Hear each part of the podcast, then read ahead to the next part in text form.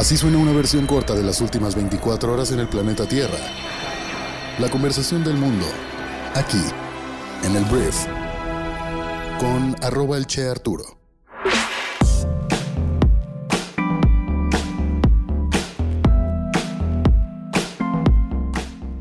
Hola, muy buenos días, bienvenidos a esto que es el brief para este miércoles 8 de septiembre. Este es un programa en el cual vas a poder informarte en unos cuantos minutos con las noticias más importantes de México y el mundo. Yo soy Arturo y vamos a comenzar con esto que es el brief. Muy bien, comencemos hablando de un suceso histórico que sucedió el día de ayer, en el que la Corte Suprema de nuestro país, la Suprema Corte de Justicia, ha dictaminado que las sanciones penales por abortos son anticonstitucionales. El fallo declara ilegal que las mujeres sean procesadas por abortar. Actualmente, el aborto está severamente restringido en todos los estados de México, excepto en cuatro. Entonces, el juez de la Corte Suprema, Luis María Aguilar, describió la medida como un paso histórico para los derechos de la mujer. El martes, la Corte ordenó al estado norteño de Coahuila eliminar las sanciones por aborto de su código penal. La decisión podría allanar el camino para la despenalización de los abortos en todo el país. Aquí tenemos que ser bien claros, no es que sea legal el aborto, no es que ya puedas ir a una clínica y puedas abortar. Aquí el tema es que en Coahuila ya no van a poder meter a la cárcel a una mujer o a una persona que apoya a una mujer por abortar. Son cosas distintas. Es un, es un avance, por supuesto que es un avance, pero no quiere decir que ya sea ley el hecho de que ya se pueda abortar en todo el país y que en los hospitales puedas hacerlo. No. Por lo pronto, en Coahuila ya vas a poder este, abortar sin que te metan a la cárcel. Y esto, como ya lo dije, va a allanar el camino para que en otros estados también pueda suceder esto mismo. Actualmente el aborto solo es legal en unos pocos estados, excepto en casos de violación o cuando la vida de la madre está en peligro. Una fuente judicial dijo que el fallo afectará a todo México, permitiendo que las mujeres en los estados donde el aborto está penalizado se sometan al trámite con orden judicial. Entonces, el grupo de información sobre elección reproductiva, llamado GIRE, que hace campaña por el derecho al aborto, describió la decisión como un fallo histórico. Curiosamente, Coahuila limita con el estado estadounidense de Texas, donde la Corte Suprema permitió una ley que prohíbe todos los abortos después de las seis semanas de embarazo, entonces ahí están de vecinos. Y bueno, en Coahuila hay un poquito más de flexibilidad hasta ahora que en el estado vecino de Texas. El siguiente tema del que tenemos que platicar es de el sismo que tristemente impactó al sur de México el día de ayer. La Ciudad de México percibió un sismo de magnitud preliminar de 6.9 con epicentro a 14 kilómetros al sureste de Acapulco Guerrero, de acuerdo con el Servicio Sismológico Nacional. Y bueno, vecinos y autoridades de seguridad pública solo habían detectado hasta el momento en el que estoy grabando esto fallas de energía eléctrica en algunas colonias de la ciudad. Espero que estés bien, tristemente septiembre, caray, no sé qué tenemos con este mes, que los temblores en Ciudad de México y el sur del país se repiten y se repiten en este mes. Ya hay propuestas de que cancelemos septiembre, así como cuando los edificios, los hoteles cancelan el piso número 13, pues ya también nos brinquemos hasta octubre, a pesar de que yo cumplo años en septiembre, bueno, ni modo. Pero caray, espero que estés muy bien, espero que te hayas comido el día de ayer un buen pan dulce, un buen bolillito para el susto. De verdad, te mando un abrazo porque yo sé de primera mano lo gacho que se siente esto. Además fue un sismo que duró bastante. Y te mando un abrazo a ti y a tus seres queridos para que esto pues no les haya causado mayores inconvenientes. Muy bien, ahora vamos a hablar de un tema que tiene mucho, mucho tinte político, a pesar de que es algo que tiene que ver con la pérdida de humanos, de vidas humanas en la Ciudad de México. El informe final sobre el desplome de la línea 12 del metro de la Ciudad de México confirma fallos en la construcción y descarta los problemas de mantenimiento. Este informe fue muy esperado, se tardó mucho más de lo que se supone que se iba a tardar. La empresa noruega que realizó este, este peritaje se llama Dead Norske Veritas y después de las conclusiones que se anunciaron el día de ayer, pues se dejan fuera los posibles problemas de mantenimiento en la línea después del terremoto del año 2017. Eso ya no es considerado como una de las hipótesis por las que sucedió esto. La ingeniería forense ya definió que hubo una falla estructural cuando se construyó todo esto. Entonces, las conclusiones mantienen el foco de la construcción de la obra llevada a cabo durante el mandato de Marcelo Ebrard, hoy el secretario de Relaciones Exteriores de nuestro país, hombre fuerte del presidente y uno de los candidatos a la pelea por la sucesión presidencial dentro de Morena, pues a la responsabilidad de este fallo.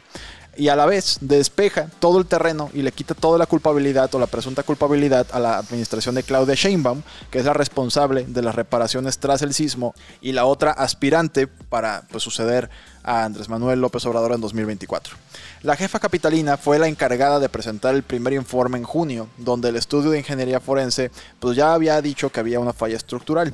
Pero ahora, ahora que ya hubo este nuevo informe, ya no fue Sheinbaum quien dio este anuncio, ya no fue la misma, porque me imagino ya todo esto es un tema de comunicación para que no se viera como algo personal contra este eh, Marcelo Ebrard y me imagino que ya hay más temas involucrados, pero al final de cuentas, pues esto ya deja como responsables a las empresas y a la administración de Marcelo Ebrard en las tareas de rehabilitación. Eh, este Carlos Slim, el empresario mexicano, ya asumió la responsabilidad de la misma.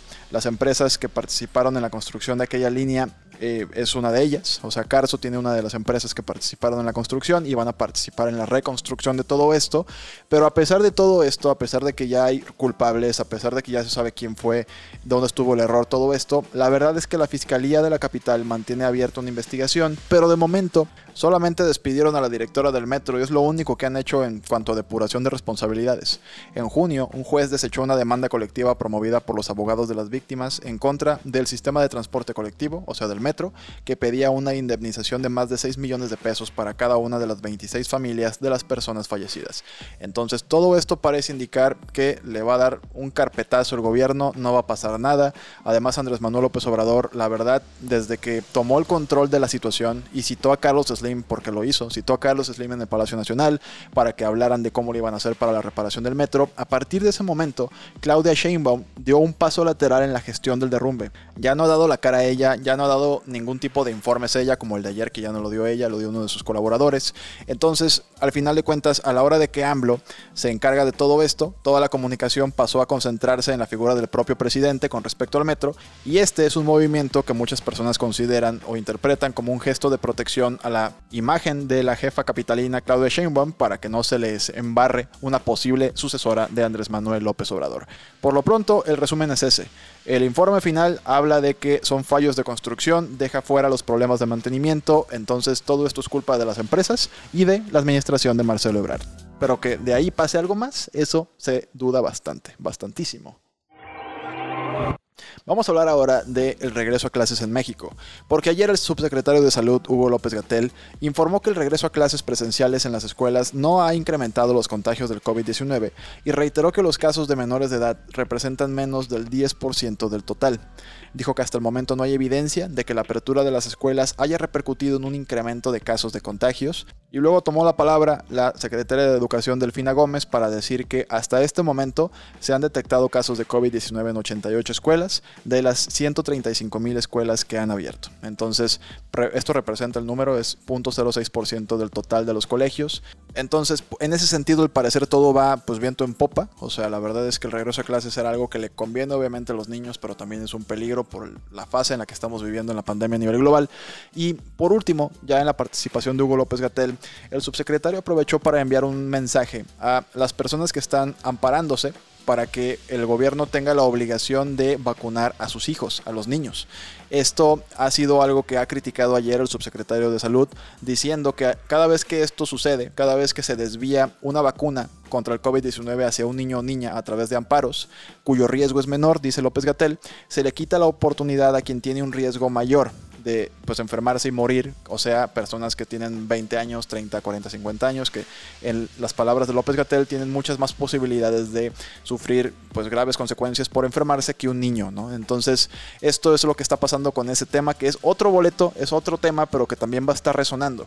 Andrés Manuel, de hecho, ayer adelantó que enviará a la Suprema Corte de Justicia de la Nación un informe en torno a las características de las vacunas en contra del COVID-19 y su aplicación en niñas, niños y adolescentes, con la esperanza de que la Suprema Corte pueda poner de alguna forma en paz a los jueces que están aprobando sus amparos y que están, según López Gatel, desviando vacunas de personas más grandes hacia los niños que no tienen tantos riesgos de salir gravemente afectados por el COVID-19.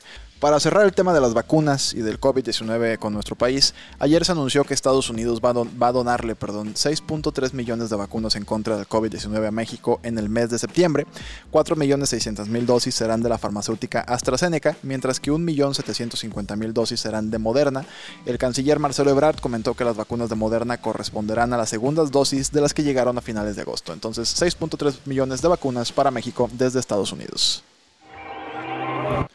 Vamos a hablar ahora de China, porque ayer el presidente de China, Xi Jinping, afirmó que China como país, el Partido Comunista del Estado, va a hacer mucho hincapié en la prosperidad común y atención con este concepto, la prosperidad común y mandó un mensaje a las personas más ricas del país para ayudar a reducir la brecha de la riqueza y ayudar a que más personas pobres en China lleguen a la clase media.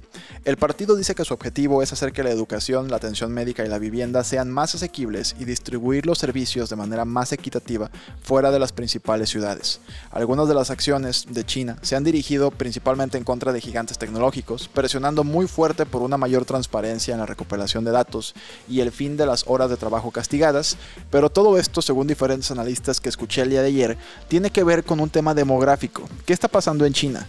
China necesita tener más bebés, necesitan hacer más chinos en China para que pues puedan mantener el ritmo de fábricas, el ritmo de su economía, porque si se disminuye su población, pues va a haber menos capacidad de producción y eso podría afectarlos gravemente en el mediano plazo.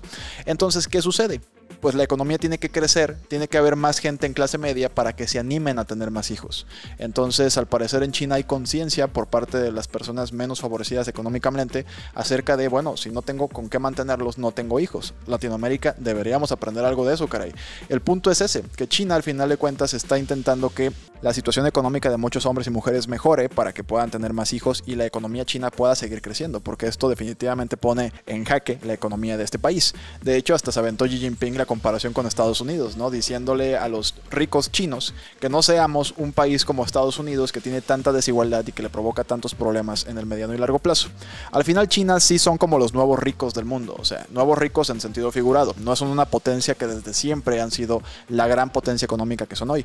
Entonces, en ese sentido, sí tienen la oportunidad en China de hacer las cosas diferente en términos de equidad, en términos de brecha salarial, en términos de brecha económica y pues la verdad esperemos que les salga bien porque bueno, un mundo más equitativo creo que siempre le conviene a todo el planeta. Vamos a hablar de Afganistán, porque ayer por fin los talibanes nombraron un nuevo gobierno en Afganistán, que al parecer es, es, temporal, pero ya hay un gobierno oficial en el país.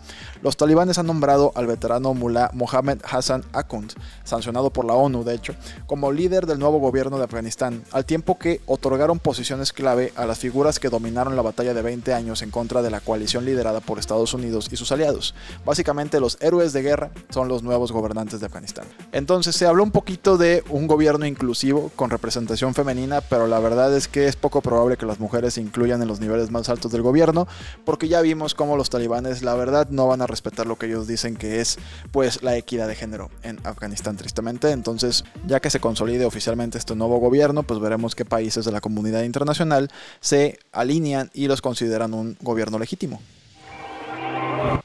Vamos al siguiente tema.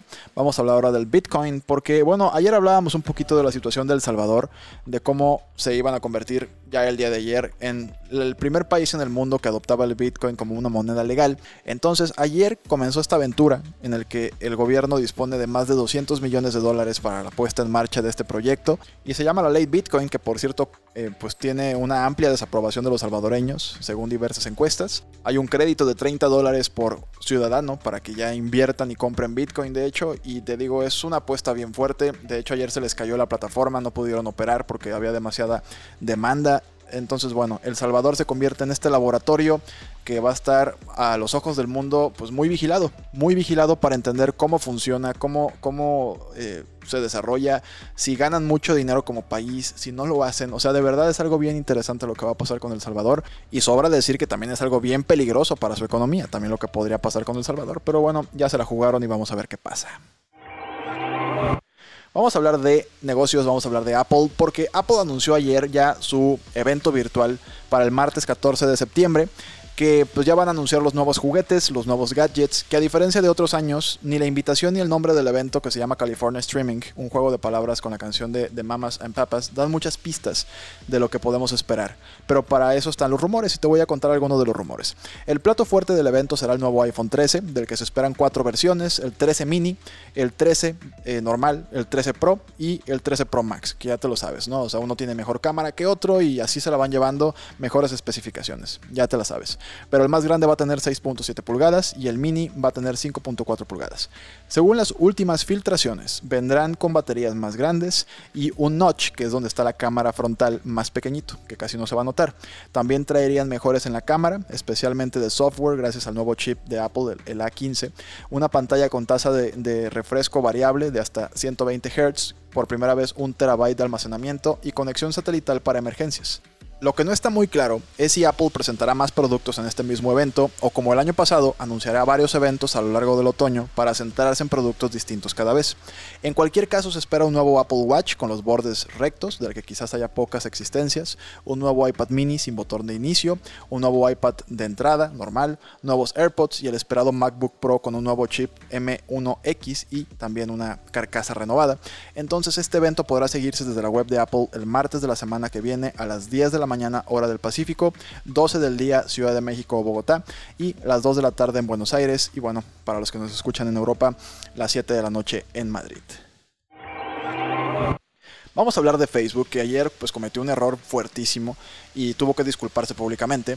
Facebook eh, pide disculpas después de que su inteligencia artificial etiquetó a hombres negros como primates. Y ya te imaginarás lo que sucedió después. Facebook desactivó una herramienta que reproduce videos automáticamente después de que sus usuarios vieran el mensaje seguir viendo videos sobre primates en un clip en el que salían hombres negros. La compañía ha descrito el incidente como un inaceptable error algorítmico que no refleja el contenido real del video y ha pedido disculpas a cualquiera que haya visto estas recomendaciones ofensivas. Según un comunicado enviado a BBC News, Facebook deshabilitó la función de recomendación de temas tan pronto como nos dimos cuenta de que no estaba sucediendo lo que debía pasar y pues abrió una investigación para evitar que volviera a ocurrir. Entonces Facebook una vez más pues se quema y es el riesgo ¿no? de estas plataformas. Al no tener la capacidad de estar revisando cada video con un humano, pues tienen que recurrir a la inteligencia artificial y pues al parecer la inteligencia artificial es bastante racista y es bastante normal que sea racista. O sea, no, lo estoy normalizando que sea bueno, que sea así. No, mi punto es que es bastante cotidiano que pasen este tipo de cosas con las minorías en nuestro planeta. Entonces es tristísimo esto por parte de Facebook. Hablemos del tema rompehielos del día, el tema que tal vez no sabías que te va a servir para entrar a una conversación y decir, mira, tú sabías esto. Vamos a hablar de China. Y los chinos, más allá de los planes de Elon Musk y de muchas personas de ir a Marte, China anunció que va a construir meganaves espaciales para que los humanos vivan en el espacio. Se anunció este nuevo plan quinquenal para el espacio. En consecuencia, China tiene la intención de diseñar y desarrollar megaproyectos relacionados con el espacio, como la creación de hábitats para humanos y la construcción de naves espaciales muy grandes. La Fundación Nacional de Ciencias Naturales de China, que realiza estudios relacionados con el espacio en el país, hizo recomendaciones al gobierno en esta área. Y el nuevo plan incluía el desarrollo de megaproyectos como asentamientos humanos y la creación de naves espaciales extraordinariamente grandes. Entonces, al parecer, los humanos van sí o sí al espacio, a vivir al espacio en, me imagino, ciudades o centros comerciales, por así decirle, así como estos centros comerciales que ya tienen una torre de departamentos arriba y tienen oficinas y tienen así muchísimas amenidades. Así me imagino que va a suceder con los chinos. No sé si en la primera etapa, pero definitivamente vamos hacia allá. Entonces, bueno, China va apuntándole fuertísimo, fuertísimo a todo lo que tiene que ver con el espacio así como todo el mundo, pero China ya con un plan que no incluye a Marte, incluye aquí en corto, pero allá arriba. Muy bien, antes de irnos voy a recomendarte dos cosas en Briefy. El mi primera recomendación es The Tipping Point de Malcolm Gladwell, que es un libro que resumimos, que está increíble este libro, es un libro bastante bueno, en el que básicamente vas a aprender acerca del fenómeno del punto de inflexión. Cómo de repente algo estalla y se vuelve muy popular. ¿Qué elementos tiene que haber para que se haga esa pequeña gran diferencia. Y te habla de varios conceptos que precisamente puedes hacer para que tu proyecto o algún elemento que tú necesites despegue, así como te gustaría que despegue. Entonces, bien interesante está este libro, lo resumimos para ti en Briefy. También te voy a recomendar que vayas a escuchar Cashink en Briefy, que es nuestro podcast de negocios, que es como este, pero de puros negocios e innovación. Está bien fregón, la neta cada día es más completo, entonces te recomiendo mucho que vayas a escucharlo, que si estás escuchando el brief en nuestra aplicación va a empezar automáticamente en cuanto este podcast podcast termine. Entonces esas son mis dos recomendaciones del día. Y si todavía no eres parte de nuestra comunidad, por favor nada más entra a briefy.com y ahí vas a poder conocer primero un poco más de nosotros. Y si te convence, suscríbete y te vamos a dar los primeros 30 días gratis para que pruebes nuestra plataforma. Pero en briefy.com puedes ver algunos ejemplos de todo el contenido que tenemos para que de alguna forma tú digas, bueno, vale la pena intentarlo. Y a partir del siguiente mes vas a tener que empezar a pagarlo por tener acceso a todas las tendencias, innovaciones, libros, eh, habilidades que tenemos ahí curadas y resumidas para ti. Entonces, muchísimas gracias por haber estado aquí el día de hoy gracias por escucharnos, gracias por compartir este programa y nos escuchamos el día de mañana jueves en la siguiente edición de esto que es el brief. Yo soy Arturo. Adiós.